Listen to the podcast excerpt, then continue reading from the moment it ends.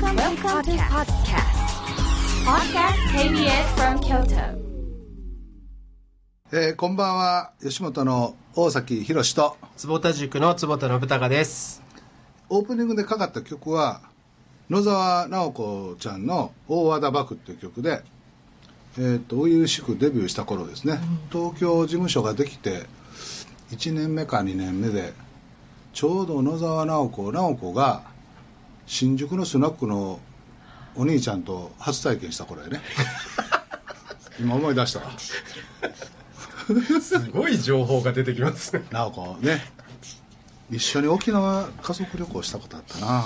へえっと今日なんで野沢直子さんのをかけたかというと今夜のゲストは森さん中の黒沢和子さんだからですよろしくお願いします。こんばんは。すいません、お邪魔しちゃって。スターがスターがいらっしゃいましたお黒沢さんははい。人見知りをするっていう話を聞いいや、ものすごい人見知りです。なんでまたこの番組になんでかファンのようにメールをくれた？の 私自ら、この番組にメールをして出たいんですけどっていうのをして本当に叶うとは思いませんでしたよ。でマネージャーさんに確認したら本人ですって そうです。すいません。やっぱりなんかそれ以上に私はなんかもうお笑いが好きというかダウンタウンさん2丁目劇場の皆さんが好きでこの世界に入ってきたんでちょっとその思いをちょっとあのお話できる機会ないじゃないですかそんな大崎さんとだからもうこの機会でお話ししたかったんですよ僕ね黒沢さんとは、はい沖縄映画祭あの第2回目のはい覚えててくださってます黒沢映画っていう時に、はい。ウミンチュー賞あそうです。とはい。かなんかもらって。ダブルで審査員の方となんかもらってね。はいいただきました。その時に二言三言会話したぐらいやね。いやもうほとんどもうこうあとは23年前に会社の一階のところですれ違ったかな。その時森さんちの後の村上さんとの3人いてはったので、はい、はい。言葉も交わさんとなんか目も合わさんとひわーってなったぐらいで。ねちゃんと目を見て話するのは2回目やね。えかじゃあごあのーライブスタンドで玉代さんとお話ししたことも、玉代さんが大崎さんとお話しされてる時にちょっと一緒に行こうって言って玉代さんに誰誰？島田玉代さあん玉。はい。にああの一緒についてって鎌倉の家行かしてくださいって玉代さんが言ってました。そう。はい。えでもん？私大崎さんに会ったの実は高校生の時も会ってるんですよえ？どこで？私は、あの松本さんが寸止め海峡って1万円ライブあったんですよ。なんとか短期大学附属高校やろ？え知った？あえ私の？うん。あそそうや。うこそうです。あ資料見てください。ありがとうございます。あの水戸短期大学附属高校学校っていうところ出身なんですけどもそこで時給580円で頑張って稼いだお金で松本人志さんが渋谷のビームっていうところで寸止め海峡っていう1万円のチケットをするライブ あれ来た行ったんですよ。んで、その時に見終わって、最後、あ、もうその時また、あ板尾さんの話したいけど、また、板尾っていうのが入ってんねんな板尾さんが、その時130あるの板尾さんが入ってて、で、板尾さんがい一度お仕事をお休みされて、それが復帰のライブだったんですよ。で、エンディングで、板尾さんって言ったの私です。一番最初に、板尾さんおかえり板尾さんっていう気持ちで、板尾さんって言ったの私で、その時に、初日なんですよ、それで、板尾さん、ちゃんと私たちはもう板尾さんを待っていましたっていうのを、だって板尾さんに伝えたいっていう気持ちもあったし、その1万円ライブに行った時に、その見終わった後に、ちょっと忘れ物をしたんで、一回劇場に戻ったんですよ、はい。渋谷のそのビームって、今の無限大ホールっていうところで、渋谷の。その時に、今の無限大そうであそこで松本さんはやったんですよ。じゃああれ無限大を借りて何かやろうっていうのは縁があってんなそ私、そのつながりだと思ってました。全然忘れとった。あ、そうなんですね。なんか空いてますけどどうしましょうってえ借りよう借りようって言って。やっぱりじゃあダウンタウンさんファンとしては、あ、やっぱここかっていうのは嬉しかったです、立った時に。その時に、ああ今つながった。ちょっと、勉強になるわ。ちょっと、それで降りた時に、私は忘れ物した時に、大崎さんがいたんですよ。で、私は、あの、雑誌とか、そういう、たまに定期的にこう吉本の本とか出てたり、はい。とマンスリー吉本、私定期購読してたんで、その時に名前とかも出てきたんで、サウナ好きのおじさんっていうのは出てきてたんで、はあって、お大崎さんだって言った言っちゃったんですよ、思わず。俺はなんかそしたら、なんか多分いろんなファンの人にダウンタウンさんファンに言われてらっしゃるんで、こうなんか、あっつって、こう、どっかに、あちょっと、隠れてらっしゃいました、恥ずかしい、あまたなんか言われたっていう初々しい頃やね俺の。まだ純粋な頃やね。純粋だから、あの頃はうるさいわとは言われなかったですね。言われてなかったよな。言われてなかったです。これ。あっって言って。今はもう吹っ切れてるからね。何がきっかけでちょっと私はマンスリー吉本定期購読持ってきましたこれ。中学生から定期購読100円だったんですよこの本が。今じゃさ冊子ですね。そうネットで見れる時代ですけど、あちょっと私はなんでこの吉本入ったかダウンタウンさんが好きかっていうのを私はこれ持ってきました。見てください。私の中学の卒業文春のタイトル。卒業文春で？卒業文集で吉本興業ダウンタウンへの道っていう。本当だ。ででダウン始まりがダウンタウンの寄りになりたいと思うが中学校生活一度もなれなかった。多分この3年間を無駄に過ごしたのだろうって。なろうとしてたっていうのが恐ろしいですねこれ。恐ろしい。あ恐すごい。ろしい。で吉本に入るっていうのをここで言ってるんですけど、こんなちょっと痛いやつが吉本入ってもそれはもうちょっとこれ恥ずかしいですね。最後「君たちよ。このページはあと23年後。今よりも輝いているだろう。今度吉本のオーディションでも受けてみようかな。もし落ちたら美少女コンテストでも受けてみよう。サイン欲しい人待ってるぜい。いやひどい。ソフト部はいつまでもええんさ。ひどい。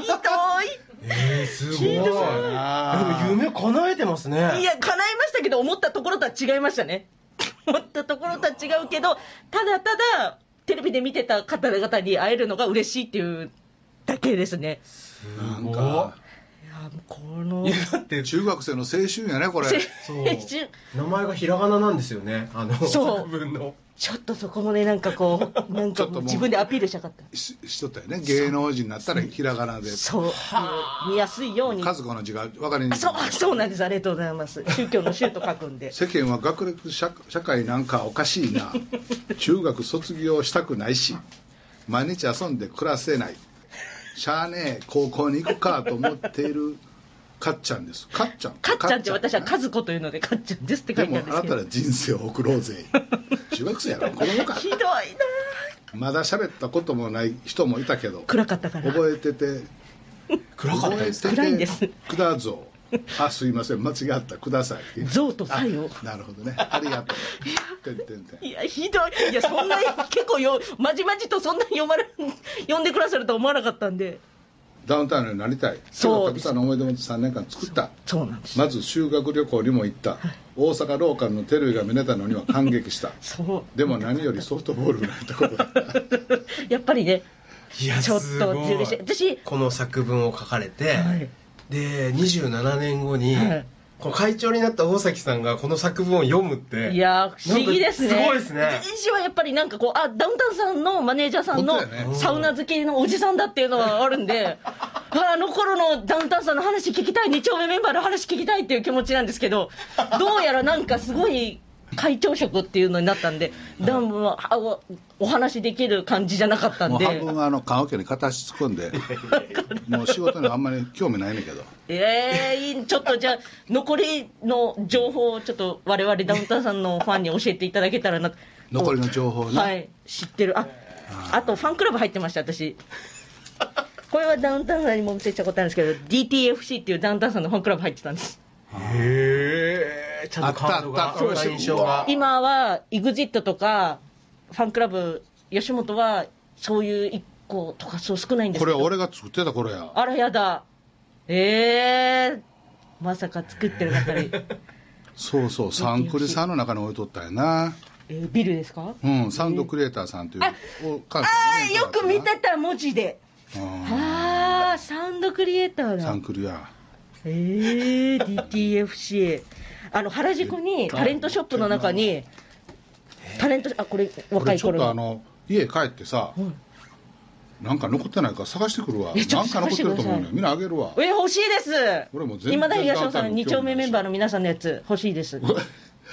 えらい写真持ってんな。うわそれはあの原宿にあのダウンタウンさんのお店があったんですよ。あったあったあった。すごいあのもうマーシーさんとか森口博子さんとかあるようにはいはいお店があってで原宿っていうのは当時あのタレントさんのプロフィールの生写真がこう売ってたんですけどそういうのをこう無断で売ってるのを買って 原宿行くたんびに。そう。もうこの服松本や浜田の着てる服全部覚えてるわ。ええいいなあ等しい。朝年でもあの仁と正俊はのい NSC の1期生で入ってきて、最初に付き合った女の子のそれぞれの名前俺知ってる。えそんなん言うてもしゃあないけどな。ー、えそれはえどういった仕事の方とお付き合いですか身近な人や。えー、短い。あでもさでもさ内行くとは思わなかった。松本はあのお姉ちゃんと別れる時も、はいトラブルなく別れれんのよな。えー、ということ。浜田はなんかもうなんや慰謝料がとかなんとかとかとかもうあの別れ方がなはい。ぐちゃぐちゃやねん。えあその当時やで。ー、えー、今もそうかどうかは知らんけど。ちょっとあ今のそう聞いて正反対やねん。えでー、その頃まあマネージャーとかやってたから、はい。交通費とかで生産するやんか、は松本は1ヶ月分のあれをちゃんとあのぱり。タクシー代とかはい。なんとかも全部あの綺麗に揃えて。いやー、はいはい一つの封筒に入れてうわ。えちゃんと封筒に入れてたんですね。やっぱり私几帳面だな。浜田はは領収出せ！言うてもええとか言いながら、えー。俺がポケットバーまさぐってもぐっちゃぐちゃのいっぱい出てくるへえそれこそなんかあのどっかのお姉ちゃんにあげたあの時計かなんかの領収書？それも同じもん3つ交代してるから3つのお姉ちゃんにあげてた。うよなわー。そんなんや。すごい。えー、今からいくつ？二十歳頃か。181919へー。19とか二十歳頃か。えー、そその交通費の生産とかもやってたんですね大崎さんが。そうそうそうそう。二丁目って俺がやってあと海将君っていう放送作家の子とはい。はでもう辞めちゃったけど竹中君っていうのと中井君っていうのといはい。あでやってた。はい。えー、松本さんはやっぱりなんか何でも聞いてやるんでもしゃべるごめんなさい。いやファンファンですよ。ファンの方が。いや私からしたら。この番組聞いてる人から、はい。なんか放送じゃないような番組ですねはいはい。ってよう言われるんだけど、いやもう貴重なね貴重にを今日聞いとかないとやっぱりやっぱ私は子供をはい。私は松本さんと結婚したいと思ってたんです。14歳から。まだ分からへんそうなんです。あすごい。人生であれは分からへんもん。本当にみんなが無理だって言うんですよ。でも無理だって言われて、私は14歳の頃から、私は人と結婚するって来たんですよ。で、本当にこの吉本に入れたわけじゃないですか。テで、ンマスクマスクしててもテンション高いやろ会えたわけじゃないですか。で、本人にも言いました、私は松本さんに。普段はもう超静かなんですよ。なのにやっぱこの思いだけは伝えなきゃと思って言って、でもみんなは、あかんやんかって言うじゃないですか。でも、私はまだ何があるかわからないと思って唯一言った方。嬉しい。分から唯一。本当そうなんですよ。分からんってそう。だって私は37で松本さんはこの世界を辞めて、私がパートで養おうと思ってたんですから。パートでかいもそうなんです。芸人としてちゃうのいやもう無理です。芸人さんは無理なんで、パートでもう人志が好きなようにい生きてもらいたいって、何にも縛られない人志で生きてほしいと思って 生きてきたわけで、そしたら、その松本さんも辞めなかったし、まさかのあの松本さんが坊主にするって、そして金髪にする、そしてあの体を鍛えるって、想像もしなかった出来事が今世に起きてるわけですよ。そうやろ？そうですよ。分からんよコロナと同じぐらい世に分からないことばかりです、私は。分からんよいや、もう恐ろしいです、あんな期待出して。あんなひ弱な感じの人志だったのにと思って。いや、だから何えでその変。化ももう大好きなんですか？受け入れるんですか？いや、もうそれはは、さすがに、はいやっぱちょっと坊主は、まあ、びっくりしましたけど、はい金髪、まあまあ、金髪もまあやっぱ白髪が問題がありますからあれですけど、体鍛えるのだけははい。松本さんに言いました。それは違うんじゃないそれはちょっとって、ちょっとし、す。なんかあれでしょ？子供が生まれて守らなきゃいけないものができたので体鍛えとかってなんか週刊誌かなんかで読んで週刊誌、うわー、ちょっと、やっぱ、優しいんですよ、基本、松本さん。まあ、浜田さんも優しいですけど、優しさが、私は公開収録行った時に、ごっつい感じの公開収録行ったんですね。その時に、やっぱり松本さんと浜田さんってそれぞれの役割があるわけですよ。はいはい浜田さんはスタッフさんとお話をされて、その後どういう流れにしていくとか、いろいろ話してるわけですよ。そのファンたちはもうずっと見てるわけですよ、それを。はいはいでも松本さんはやっぱり来てくださってる方をどう楽しませていくかっていう優しさがあるんですよ、この、うんあの、なんだろう、こう、暇にさしちゃいけないみたいな。はいはいで、松本さんは恥ずかしいから、こう、今田さんとかを連れて、こうやってあの、横の方からこう、連れてきて、こう、みんなの前で話してくれるわけです。あ、やっぱり人仁の優しさはここにあると思って、なんか、あそれぞれの優しさがあるんだなと思って、私は生きてきて、で、私は子供を、そこで私は松本さんと産んだ子供を正志とつけようと思ったんです。正俊と仁志の正志で。付き合うと私はもうずっとそれを楽しみで、この世界に入ってきたわけですよ。一人っ子で育ったから、はい想像力がすごい ね遊ぶ相手がおれへんかったから想像あ力でのお家は食堂してはってあ、いや、い、もちろん、シーンでくださってる。娘やから力がもういや夢のようにバラのように広がるいやじゃあもう信じてますから、何が起きるかわからないと思って。これほんま分からへんからなありがとうございます。うわ、嬉しいです、ね。えじゃあもう今も一途ってことなんですか？いや、やっぱり、いずれ、多分、トシの、あこう、先輩のことを言うのはあれですが、ひとしの弱い部分も、なんとなくこう分かってきたわけなんですよ、この遠くからこの後輩として見てた。そこも私は守りたい、ひとしをと思って、うるさいやかましいわ。弱い部分ね教えてあいやいや、それをもう俺は武器にして戦うぞい後輩に気を使ってくださったりとかね、する方なんで、そういうこう優しさとかもありながらの、こう自分がちょっと心配にもなったりとか、こういろいろね、そういうところを見て、ああ、人しかわいいと思うんで。私もなんかこう守りたいなと思って、他にやっぱ今で言うと、ほら、キンプリとかも好きになるわけですよ、たまに。好きになるジャニーズを通ってこなかったわけですよ、私は。で、あ、そう、私は今までお付き合いしたことないんですけど、それはなぜかというと、同級生に、なんか見向きもしなかったっていうことは、私は当時、このダウンタウンさんとか二丁目劇場の皆さんを見て育ってるわけで、はいみんなが面白くないと思っちゃったんですよ。なるほどで、ダンスと喋る機会を失い、それが今に至るということで。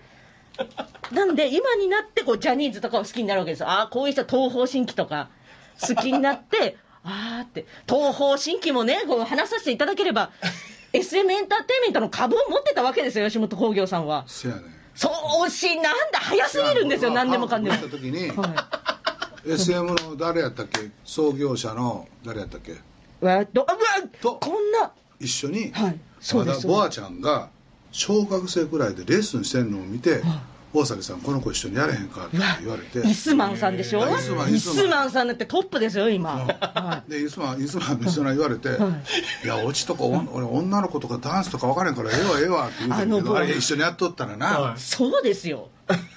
いや。もう失敗や東方神起、エクソ、スーパージュニア、レッドベルベット、いっぱいいますからね。今でもうちはあのほら JO1 がいてるから。あ、出た、JO1、M ネットとの共同のね、JO1、スターでね。そう。お金は向こうに予算出して持ってるけど。あれ そうなんですね。あら、多分とんでもない売れるでしょ。奥。JO1 JO1? ちょっとそれは、ちょっと、え？ここではちょっといろいろ言えないんで。あ。そう、はい。でもなんまあ。か1枚目のシングルも何十万枚ってね。20万枚。25万枚か。40万枚。26万枚か。イニシャルでここセカンドシングルも。なんかよ40万とかなんか始めましたね。ありますね。で、ファンミーティングも、ああんまり JO1 好き違うねや。これは、でもやっぱり同じ吉本。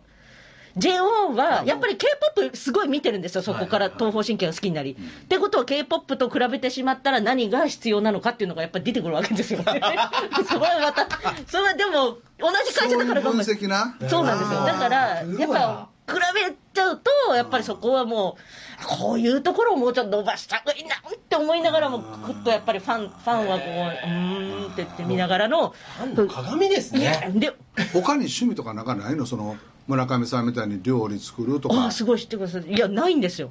ただただ、あの、ミーハーなだけなんです。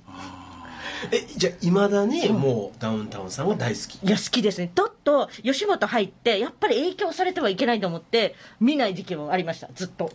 はあでもやっぱりどっかで私はダウンタウンさんが好きだし、そういうのをやりたいけども、できないっていう葛藤とかもあったりとかするわけですよ、やっぱり同じようにはやっぱり当たり前だしなるほど、でも、そうなんです、それでやっぱりでも、やっぱこう母性が勝っちゃうんですね、ひとしを助けたいっていう、ひとしをこうどうにか、ひとしの美味しいものを。芸人としてよりもはい。母性の方が。そう。で、私は当時からずっと追っかけて、東野幸治さん。東野幸治さんは、ずっとラジオも聞いてましたけど、大阪も聞いて、私、茨城県出身なんですけど、なんだろう、大阪毎日ヤンタンとか聞いてたよヤンタンとか聞いてたんです。周波数合わせながら茨城県から私、手がすごくうまいんですよ、周波数合わせるのが。それでそれで自分でこうやって合わせながらヤンタン聞いて。東野にも今なんか YouTube かなんかでラジオやってるんですよ、そうなの幻ラジオね、やってますよ。やってますめちゃくちゃ面白いですよ。あそう。そうです。私コロナになった時にコロナになったんですけど、はい。吉本一番最初、はい。一番で誇るものは何もないですけどコロナに一番最初になったってことだけなんですけどそのコロナの時に東尾さんが幻ラジオの T シャツをマネージャーさん経由でくれました。好きだって言ってたら、T シャツも作ってるんや。そうなんですよ腹立つな。俺らも作らなあかんな。そうですね。あら。グッズ速乾ですから。東野さんの。東野には二丁目劇場で NEC じゃなくって僕らがやってるあのオープンなオーディションを受けに来て、で、まあ、誰でも合格やったんやけど合格へってー言ってで1年ぐらいやってたのかな。でそれなりにというか当時もこう変わった一人コントみたいなのしたりおしゃべりみたいなのしてて、はい。ある日突然「大崎さん僕辞めますわ」あそうなんなんで?」って言ったらはい「大学受験するんあだ」ーって分かった分かった」はいただしお前絶対失敗するから、うん失敗したら戻ってこい。それ約束や。分かりました、へって言ってはい。大学受験して、はい見事に失敗してまた戻る。あー失敗してくれてだから大学取らへんかってよかったよな、あよかったかどうか分からへんけどよかったよね。ん東尾さんの大学生活は想像つかないですもんね。ね。つかないです。えどうどういう方なんですか？僕はもうやっぱテレビで見てる方なんで。あの和して同ぜずやね。ほう。すなすなわすなわちどういうことですか？え？すなわちだからわーっと仲良くはするんやけど、はい。こう同調しないというか、自分の世界観。そうそう自分ちょっと引いてみてるというか全てのことを。うん。対吉本のことも対大崎のことも対松本人志のことも浜田のことも今田のことも両ちゃんのこともちょっと距離感持ってるやつやね。うわー。変なやつやんな。確かに。東野さんはそうなんですよ。ちゃんと外を見てるから、はい。あの吉本が結構吉本内で先輩後輩って集まることもあるんですけど、東野さんは結構早めに他事務所との交流もされたり後輩皆さんが後輩と交流されなかった後輩と交流されたりそして大阪でいち早く誰よりもこう戻って番組をやったり自分を引いて見てらっしゃるんですよ。あこの番組とその東野の YouTube の番組とはい。サイマルっていうかコラボしてうん。ここに東野の来てわーって喋るっちゅうのどう？嫌がるかな。聞きたいけど。木本ちょっと聞いてみてくれよ東野に秋元さんがうんうんってだから何かメモリ出しましたよ。いやいや言ってまあもうしゃあないけど。いや言ったらお前の秘密ばらすえそれラジオ聞かなきゃ。ひ東野の秘密。東野さん新しいこと今始めててゲームとかもやられてるんですよ。へゲームで吉本でゲーム部っていうみたいなのがあるんですよね。その中でも東野さんが今後輩さんと一緒にやったりとか常に新しいことをやられてる方なんか一時中国語かなんか勉強してなかった？あやってます。今もやってんの？今は中国語はやってない。三味線になりましたかね。三味線ですよね。やってらっしゃいます。三味線。三味線を番組で披露とかしてますよね。でそのラジオでも最後三味線漫談みたいな感じでボボボボンって弾いたりする時も何回かあるんですよ。初版か？東野やっぱすごいいろんな東野さん洋楽聴くんですよ。めちゃくちゃ音楽聴くイメージないじゃないですか、音楽聴くイメージとあと家族をめちゃくちゃ大事にするんですよ。へそれが意外だったんですよ吉本入って。そうそう家族大事にするよね。そうなんですよ。あのあんまり喋らへんけどもね。そう。すっごい大事にされて、まあ、奥様と同じ方と、まあ、2度目の再婚もされましたし、ーはい。なんかびっくりすることが私あのやっぱりなんかどうでもええがなって思う方だと思ってたんですけど意外に新喜劇とかも東京の新喜劇一緒にやらせていただいたんで、はい。あっこどうするとかここどうするとか意外に言ってくださる先輩でへ東野さんびっくりしました。吉本入って分かることが多かったです。ーなんかこの23年で急に東野にしあの成長したよね。わあ成長止まってんの今だよな。も うちょっと止まってるやろ。常に私今田さんほど芸人さんっていう方がいらっしゃる最よ。近そのあんまりテレビ見てへんしあのいや。社内の会議も一切出てないしあその芸人さんと喋ったり飯食ったことないけども、なんとなくちょっと止まってないあいつまだ。あいや。でもここ私勝負やで。確かに言う私が言うのあれですけど。あいやもう止まってるじゃなくずーっと同じ誰よりも若手よりも誰よりももうビンビンビンビンもう欲の塊というか、常にもうなんかお笑いも欲しいし、女性も欲しい、食欲もあるっていう、この欲の塊で、一番芸人さんらしい方が、今田さんです。お寺の子やのにな。欲の塊か。お寺、お兄さんがかけファンとかそうやお寺の子やのにな。そうです、そうです。そうです、お兄さんもいながらの、そうです。お寺さんの息子さんが、そうそうそうなんですよ。でも一番芸人さんですね。なん見ててでめちゃくちゃ知ってますねいや、もうやっぱ見てた人なんでか。も分からへんないろいろ昔話したらな確かに見てたらもう、うわ、こういう感じだったんだと思って。いや、ってあ、だし、だって、ここれれ、泊まりに来る見たいですよ、いろいろ見たい。ちょっと私がこの当時、これ、行った公開収録とかのやつはメモってるんですけど、いやもう本当、見たら恐ろしいと思いますよ。多分、ここ住んでるだろうっていう、住んでるところのマンション名書いてありますからね。乗ってる車書いてありますからね、これ。これはもう、すごい見せられないですよ。ここんなやってました。すごくないですか？探偵じゃないですそうか。今田さん、アルファロメロとかね、書きながら、法政さん、BMW、コン、フィルム4面あり。すごい。あーすごい。え、中、中野区の富士見町に住んでらっしゃいましたね、当時。今はね、あれですけど、これはラジオで言ってる情報を得ながらの、言って。いやー、だからダウンタウンさんファンクラブやつはね、24人と文通してたわけですよ、当時、中学生の時に。で、こう、いろんなところ、ファンクラブの中で。で、へいろんな情報も来るわけですよ。で、今日、ひとしがここにいたよとか、今度の。俺言うことは何でも喋んのに あー悔しいぜ本当に。ー逆にこれだけファンだったのに、なんで今まで大関さんのところにガーって行かなかったんですか？いやでもそんなまあ私は人見知りというかあんまり人と話さないんですよまず、はい。僕も人見知りやもん。芸人さんと喋ることまあないね ないですね。この会社であんまりなくて。これで社員さんとかもあんまりお話しする方とあんまりしない方が多くて、はいはい。そうですよ。今今だにここ何十年も社員さんには敬語ですし、あそうはい、プライベートのご飯行ったことないですし。人と話するとあんまり目合わせへんタイプやねあそうなんです。あ一緒一緒や。そうなんです。数人です。社員さんではこう連絡取ってる方なんか急激に友情が芽生えてる感じ サウナ行きたい私がサウナ行けたらサウナ行きたかったのになって入り方知りたいなと思ってあれですよね。あのなんでサウナ行けへんのいやサウナ行って私は行ってたんですよ。多分同じところ行ってて。え？あのその昔多分大崎さんが行ってたところの方私のあ韓の国サウナ？そうです。あの六本木のところな？六本木のところの。あそこで働いてたチェイ・シーファー君っていうそうですのがそうです。吉本の今社員やで。そうなんですよ。韓国の社の。やっぱり本当ですか？あそこの社員さんあのあそこの方ですねやっぱり。そうそうそう。いうなんか都市伝説が回ってきてたんですよ。チェクチェクもそれ出たチェさん韓国支社のね韓国ソウル支社長。やった。ボニータやってボニータのマネージャーやってた。そうそうそボニータって何やったっけ？うボニータって女の子ですよ。人気者で行こうって浜田さんの番組でできた。いろんな事務所の方がそのいろんな4人ぐらいいたんですけどそのバラバラの女の子たちが一つのマネジメントを吉本で受けようっていうのがあってそこのマネージャーをチェさんがやってたんですよ。なんちゅうの？もちろん松本人志松本のファンではい。浜田雅俊のファンで、はい当時の二丁目劇場のファンで、はい。吉本のファンやねんな。そうなんですよ。好きだからこその。OPD も知ってるし。おい、ハラハラハラハッピーや。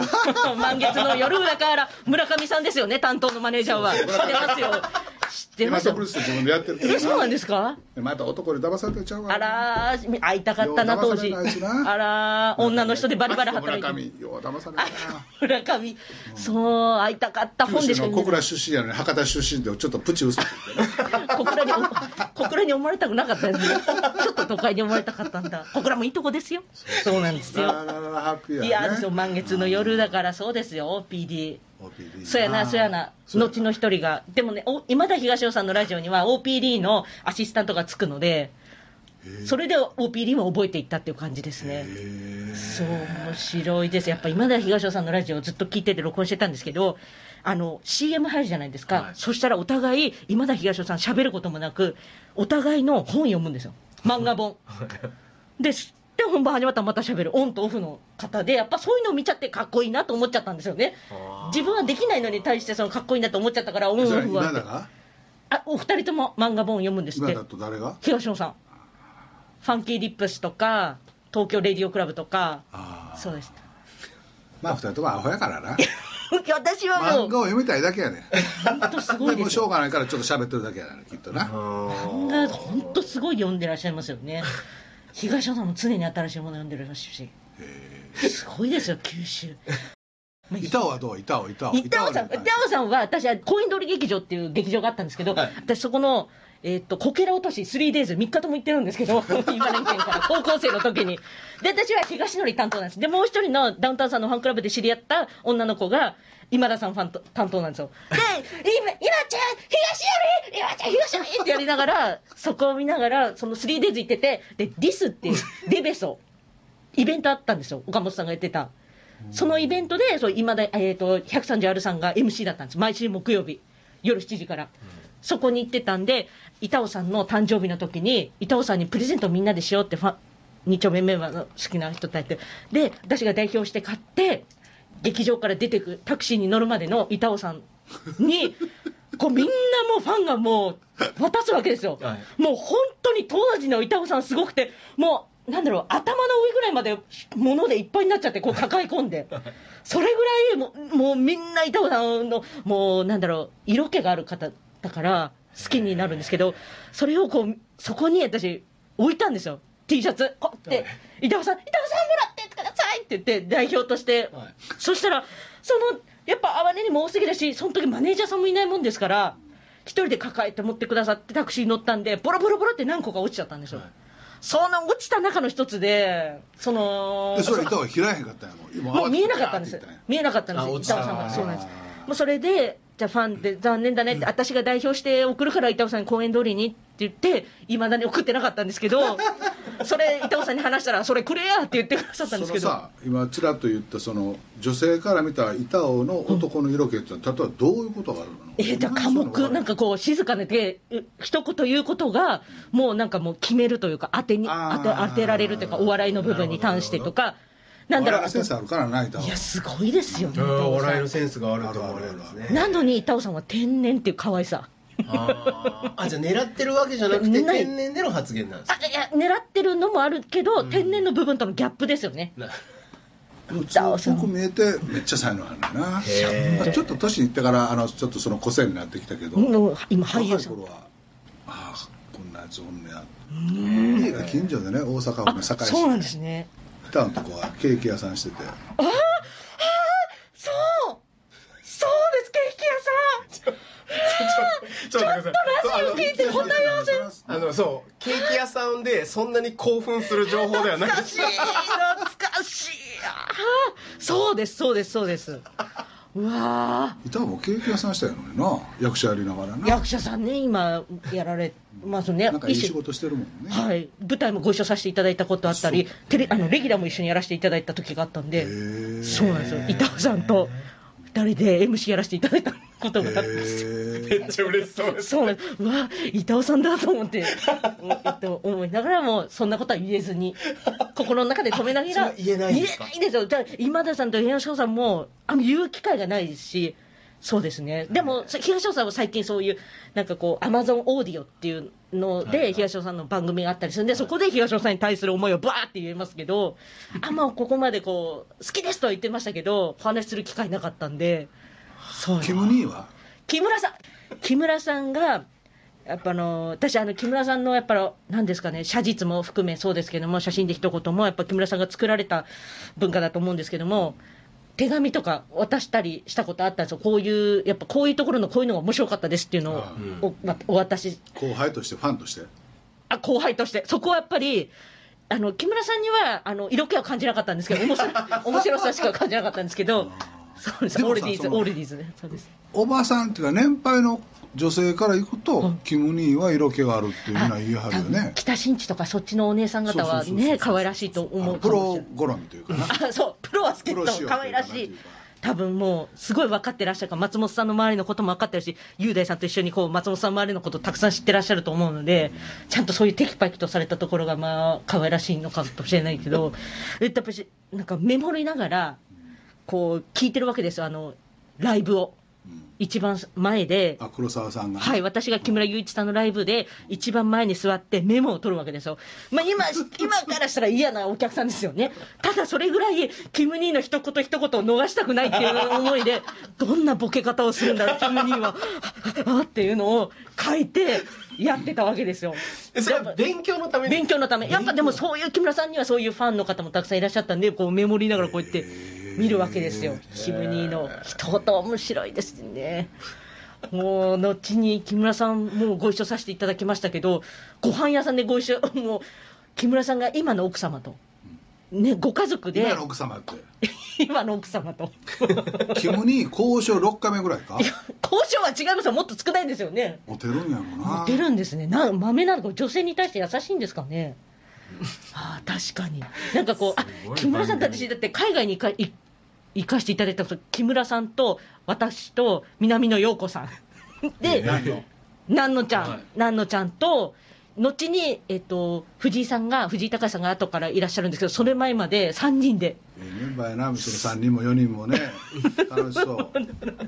ロース行かせていただきにもう本当お優しくてなんかこうお店とかも連れてってくださったりしました。番組で。吉本の先輩というか、はいみんな優しいよね。優し優し本当に売れてる方は優しい。え順番にこう、はい。先輩になんか優しくしてもらったとかご飯食べさせてもらったとか、なんか声かけてもらったってこう順送りでねそう。何が何がしっかりしてるってこの会社芸人さんがしっかりしてますよ。そうや。優しい。芸人さんがすごい。んですよ本当に。だから別にしゃあおらんかと思うよね。本当学んでいきますもん。そう。先輩方に学びますね。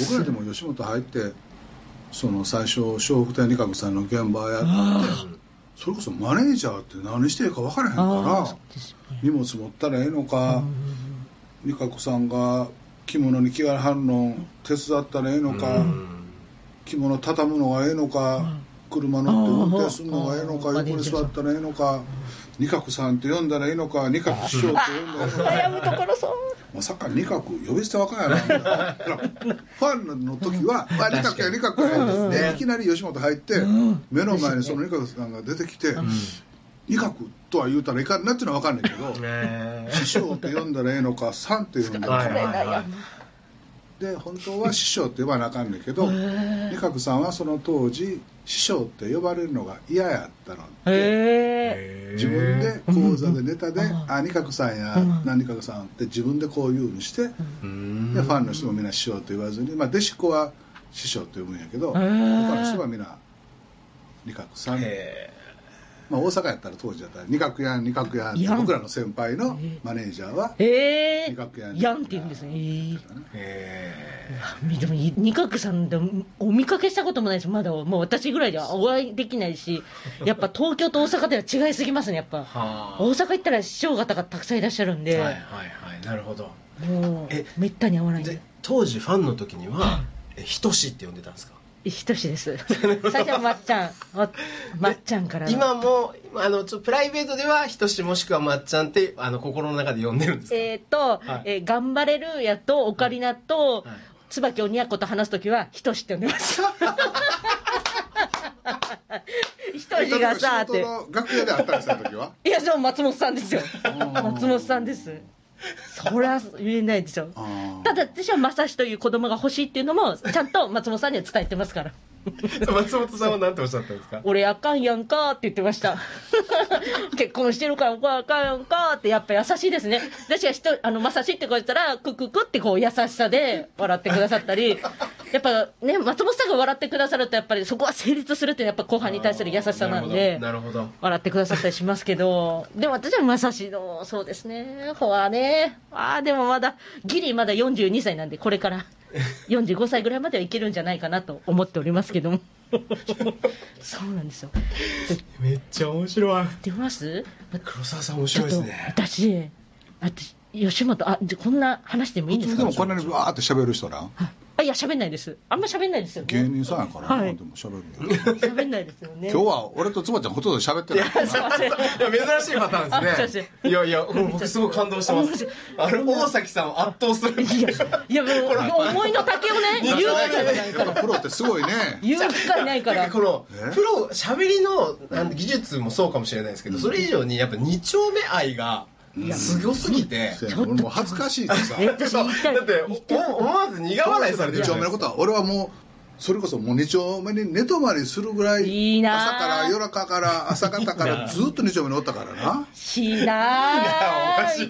みんなの。来て大阪に来てくれとったらな。見たい。だそういう姿の方も見たいですねあと。その一緒に何かを作り上げていくっていう姿も見たいんですよ今となったら当時やっぱりあの密着番組ってある時は吉本マネージャーさんとか密着する番組とかもあったんですよ。それで、あマネージャーさんってこういう仕事なんだとかあ雑誌に出てた名前この人なんだとか実物が見れるわけですけど今はなんか変にネットとかもあってすぐなんかこう調べられちゃう時代だしなんかこうあと作った作品を見れる場所がないのでああなんかあーこういう仕事してるんだっていうのをもっと見たいんですよその人と人がこう熱く芸人さん前もこの番組で言ってましたけど喧嘩をもっとしたいなって思うんですよその社員さんとかと含めて。でもそんなもんこっちも気使っちゃうし向こうも気使っちゃうしお互い何も歩み寄れずに終わっていく感じになってくるんですよ。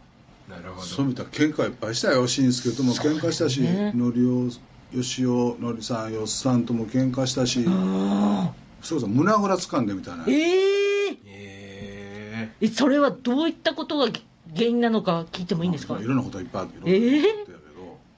えで、まあ、その後に仲良くなってやけどな。それはあのあ原因がというかその学生からいきなり吉本の社員になってうんマネージャーになってー。で先輩もこうまあ先輩のやってることを見よう見まねでこう盗んだりしながらそれこそ二角さんとかそういう人たちに教えてもらってうん。大瀬君マネージャーってこうするんやでとかそんなんせんでええでとか。教えてくれるんですよ、うん。であマネージャーってこんなふうにするんや。ってこう見よう見まねでそれぞれのスタイルをその大崎は大崎のマネージャーのスタイル。ゲネさんと一緒よ。マネージャー大崎のスタイル、マネージャー木本のスタイル、で、えーっと今来てくれてるチーフマネージャーのの野口さん。野口さんのスタイル。っはい。ていうのをこう芸人さんもマネージャーも、まあ、普通の会社の社員もそうだと思うしフリーランスの人でもやっぱり自分のスタイルをどう作るかっていうのはそれはその仕事のやり方もあるし話し方もあるやろうし、うん、と服装もあるかも分からへんしそれぞれの人との距離の取り方みたいなのもあるかも分からへんしそれはそれでこう見よう見まねで地べた這いながら泣いたり笑ったりしながら自分のスタイル作っていくみたいな。あでまあ俺はスケベなちんちんだ大崎という。あ私イメージ67歳。42年間で確立した。そうだ。何言うとんね。んいろんなバイオグラ試しながらの。試行錯誤してね。だからそこを今たどり着いてるえそれがマネジメントが生きてきてたんですね。自分に合うものをっていう。そそうじゃないですえー、ででも、ま、あの吉本の社員さんと一回だけ一人だけ喧嘩したことがあってでも仲いいですいまだに、えー。最初にその人になんで喧嘩の理由になったかっていうと、その人が2年目の時う、うん、に私たちが1年目で入ったてでやってた時に僕ね女芸人嫌いなんですよって言われたんですよ。女芸人って結婚してやめていくじゃないですかって言われたんですよ。それでもう喧嘩ですよもうそこから。そりゃそうやな。そうです。よそれはなんか他に深い深い意味があってとか愛情の裏返しとかじゃなくってなえーっとうん後々考えても愛情の裏返しじゃないですよ。ね ただただ出ちゃった。その社員のがまだいてるの？いてますし仲いいです今逆に。そっからもう逆にもう喧嘩してやめるかっつって喧嘩して私も1年目なんですけどそんな静かな子だったんですけどそれがもう反動といい感じでこう相まってもう向こうももう今となってはもう本当にすいませんでしたって言ってくださいますよ。ああそうやねそうやねん。だから芸能界に入って芸人タレントさんの成長の速度と、そのサラリーマンで吉本のマネージャーやってる成長の速度って違うのよな、やっぱり芸人の子の方が、はい。こう決意して入ってるんで、はこう成長曲線が違うのよな。あだから後になって分かるんよ。だからその子もはい。後々その黒沢さんのことをも反省もし黒沢さんのことも好きになり次の後輩とか若い芸人さんに対しても、あの時ああいう失敗したけども、これからそのやめようって思ってるから、僕あはだからそうそう思い出した。のりおよしおさんの2人のワンマンショーをしようと思って、はいもうそれこそ何年前やろ。378年ぐらい前の話だけど、はい。大阪のオレンジルームってところオレンジルーム。で「のりおくんなんか大嫌い」っていうタイトルのイベントをしたそうのだラジオで喋ったはいはいもうその頃ののりおよしおは無冠の帝王で、うんそのなんちゅうの上方演芸大賞もなんとか大賞も一切もらったことがなくええはいはい。梅田花月で漫才をしても、はい。のりさんのあんなか感じの若い時やから、ええ。まだ28ぐらいの時やから、あ。あの興奮して、はい。わー喋ってネタやってるのに興奮して、はい。梅田花月のあの袖のカーテンーはいをはい。上までグワーッと打ち残ったりしとった。やばいですね。まだそのエネルギーすごい。B&B の陽一陽八はのりおよしお、はい。もうザ・ボンチがい。てて、その下から明石家さんま新助龍介が出てき下の若い子が押し上げてきてこうんの辺がまだ売れてへん時よ。なるほど。漫才部分の前やから。あで のりさんーはそんななんかもうエキセントリックというかアバンギャルドというかむちゃくちゃな漫才をしてはてでそのくせ気が小さくってななんかショーのレースの時に袖で「のりさんのりさんもう今日はもうあの登ったらあかん上に登ったらあかんでマイク潰したらあかんで分かってる分かってる分かってる分かってる分かってるよ。おおさき何回も言うなって「いやもうほんまに頼むで分かってる」って言って舞台出たら頭バーンって変わって「うわーああまた今回もあかんわ。また今回もあかんわ」っていうのをずっとやってて。そんな大人が。だからのりさんが28歳俺がだから25か6か吉本入って1年目か2年目。ええその頃はのりおさんって言うとったかな、は吉尾さんのりおさん、でその2人のイベントオレンジルームでやった時に、タイトルを「のりおくんなんか大嫌い」っていうタイトルのイベントをしたんよはいで上方吉尾吉さんが「大崎俺こんなん嫌や。うんうん」えなんで？うん。お前分からんか？え何が？何が？分からんか、分からんから分からん言うてんやんけど何やねん。うん。何やこら？ラーラーって言って要は、はい。そのボケとツッコミで、うん。よっさん亀方吉田さんのツッコミがあるから、西川のりおもコントロールできて、うん。いい意味でコントロールできて、ボケも生かされてるんやで、じゃあどうしてそのポスターの中に「のりおくん大嫌いでいい」と、うん。タイトルは、うん。でも「倍上方よしお」とか、っていうのなんでお前入れへんねや？っていうのをあコンコンと。言葉にはそれは言えへんねんけど、よっさんも。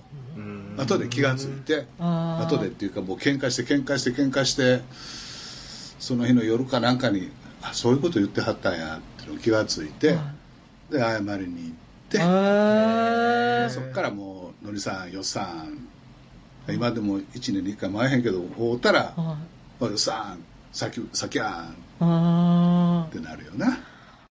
私が電波少年っていうのにあのな土。なんとか症状体。ああそうです。15ちょっとな少女漂流記って。その話さ、はい。来週に。や るあ今のでもすごいでも確かに僕ちょっと感出しました動して思い出しました。多分8月20日に本が出るじゃないですか、うん。第2弾ぜひ僕あのあ三人で本出そうか。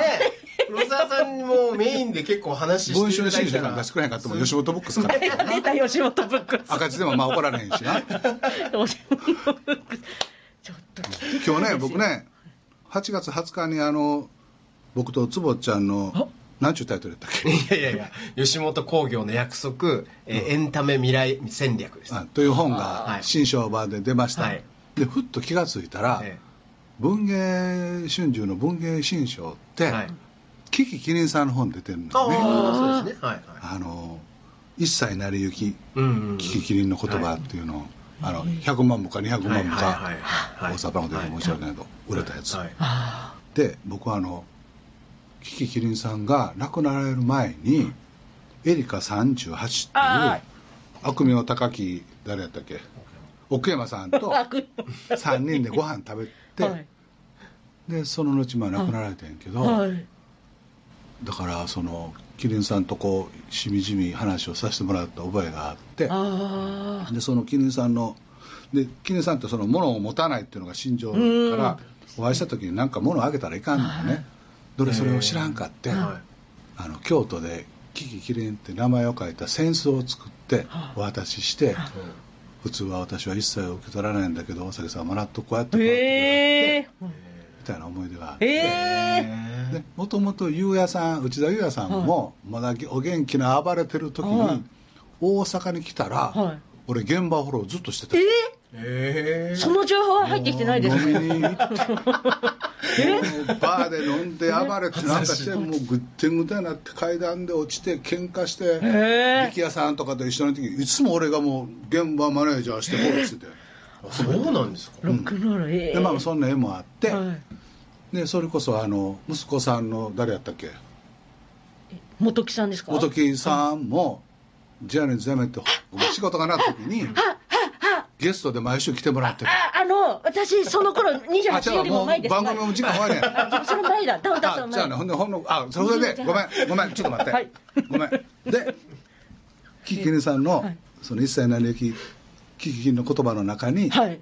こんな文章があるんで これ失礼なことじゃないと思うんで黒沢さんに捧げる言葉があってはい。えーっと私が今日まで生きてきて自分で一番得したなと思うのはね言葉で言うと不器量というか不細工だったことなんですよ。